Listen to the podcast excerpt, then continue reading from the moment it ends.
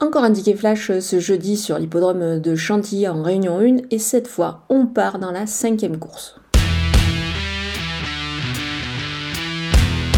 Le numéro 9, Vespaman, fait preuve vraiment d'une belle constance ces derniers temps. Il est aussi très à l'aise sur la PSF.